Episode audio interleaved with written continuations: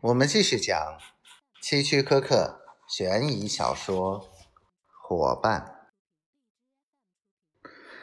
康德苏拍了拍杰克的肩膀，什么话也没有说，就钻进汽车走了。杰克噔噔噔爬上楼梯，进了公寓，冲进厨房大喊：“卡尔！”他知道卡尔一定在厨房，因为他早先曾给卡尔打过电话，让他过来。以前卡尔来时总是从后面的楼梯上来，那样就可以把车停在杰克的车库旁。当杰克推开厨房门时，看见卡尔正面容惨白的站在那里。卡尔，刚才你听到我和康德苏的对话了吗？杰克焦急的问。都听到了。他按门铃时，我正好从后面的楼梯上来。卡尔声音颤抖着说：“我现在该怎么办呢？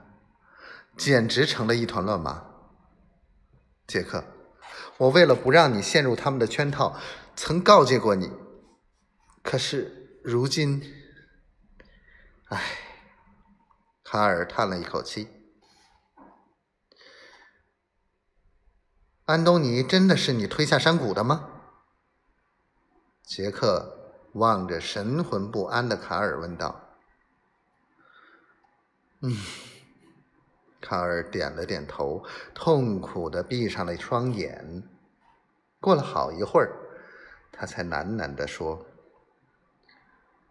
安东尼陷害我，我气愤极了，于是就对他暗中做了手脚。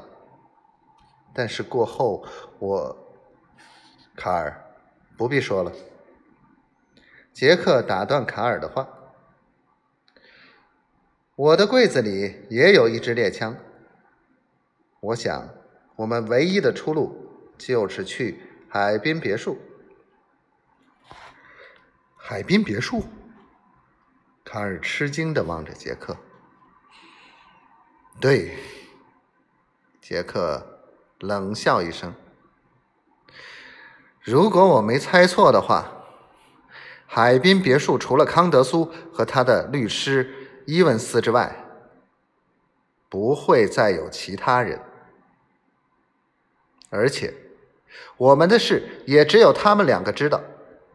干脆杀掉这两个卑鄙的家伙。卡尔点头同意。